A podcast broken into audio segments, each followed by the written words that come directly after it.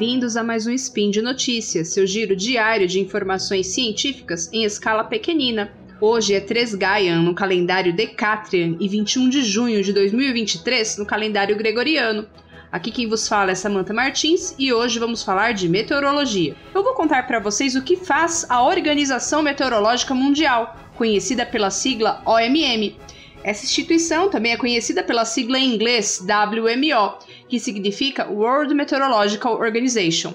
E na sequência vou falar de uma importante novidade. A cientista argentina Celeste Saulo será a primeira mulher a coordenar a OMM. Speed Notícias.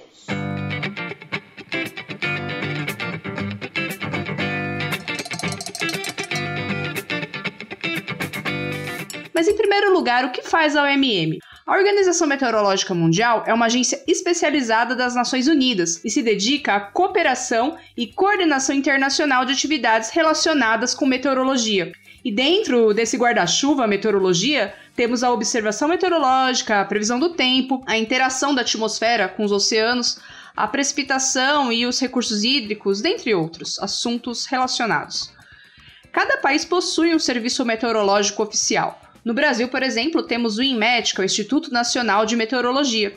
Em alguns países, esses serviços meteorológicos nacionais podem estar integrados com outros temas da área de ciências da Terra. Quero dizer, por exemplo, a NOAA, lá nos Estados Unidos, que significa National Oceanic and Atmospheric Administration. É, a NOAA também realiza atividades relacionadas à oceanografia. Em outros países, o Serviço Nacional também pode ter alguma atividade no monitoramento de terremotos, por exemplo, porque está ali dentro dos ciências da Terra, mesmo que terremotos não sejam assuntos, um assunto estudado por meteorologistas. Mas fato é que existe em cada país pelo menos um departamento nacional voltado à meteorologia. Quando falamos em informações atmosféricas, não estamos falando em divisões políticas ou territoriais. Eu quero dizer, uma massa de ar frio lá vem da Argentina e chega até o Brasil. Portanto, preciso de dados meteorológicos da Argentina, assim como de outros países vizinhos e até de informações oceânicas, para fazer uma previsão para o Brasil. Na verdade, o globo todo precisa estar integrado no que diz respeito às observações meteorológicas, e é aí que entra a OMM. É vital que cada país possua um serviço nacional de meteorologia para monitorar ininterruptamente a atmosfera e fornecer informações meteorológicas e climáticas muito importantes para todo mundo. Seus alertas antecipados e confiáveis sobre condições meteorológicas, por exemplo, sobre uma chuva extrema, sobre uma tempestade muito intensa, sobre frio intenso. É, também alerta sobre a qualidade do ar. É, alertas e informações até educacionais sobre mudanças climáticas permitem, todas essas informações, né, elas permitem que os tomadores de decisão, a comunidade e os indivíduos estejam melhor preparados para esses eventos com potencial destrutivo. Os alertas, né, desses serviços nacionais ajudam a salvar vidas e propriedades, proteger os recursos e o meio ambiente e apoiar o crescimento socioeconômico dentro de uma ideia de sustentabilidade. A Organização Meteorológica Mundial apoia os serviços meteorológicos nacionais com esse trabalho dela, né? E no cumprimento também de compromissos internacionais na área de redução de riscos de desastres, mitigação e adaptação às mudanças climáticas e desenvolvimento sustentável. A OMM ela foi fundada em 1950 e desde então só possuía homens como secretários gerais.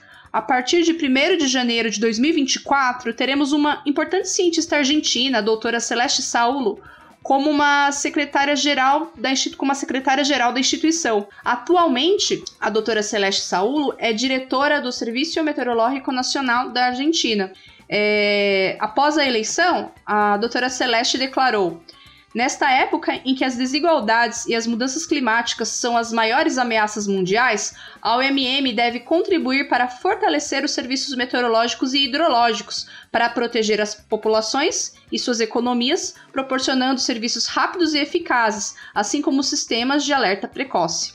Celeste concluiu seu doutorado em 1996 na Universidade de Buenos Aires ela se especializou na previsão numérica de, do tempo, em interações entre a Terra e a atmosfera e no estudo dos sistemas de precipitação intensa no sul da América do Sul, dentre outros temas relacionados. No curso de bacharelado em meteorologia da USP, que foi o que eu fiz, né, e provavelmente talvez de outras universidades brasileiras, é muito comum nos depararmos com artigos que ela escreveu nas bibliografias.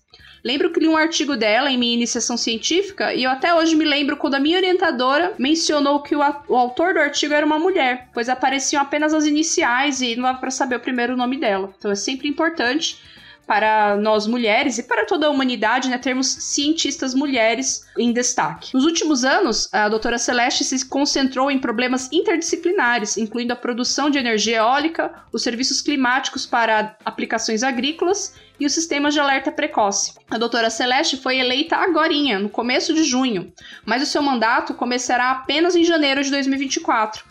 Sua eleição ocorreu em um congresso da OMM, onde também foi discutida a importância dos estudos da criosfera, pois há uma grande preocupação da comunidade científica a respeito do derretimento do permafrost dentro desse cenário de mudanças climáticas. Por hoje é só. Espero que tenham gostado desse conteúdo. Se puderem se tornar patronos do Portal Deviante, do Spin de Notícias e dos outros podcasts que nós produzimos, saiba mais em deviante.com.br, clicando lá em Seja um Patrono. Até a próxima. Tchau, tchau.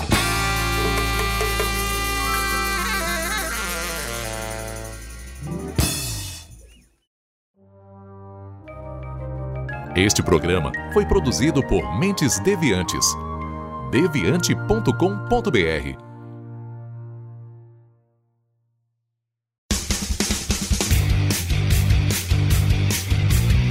Cortes, edição de podcast.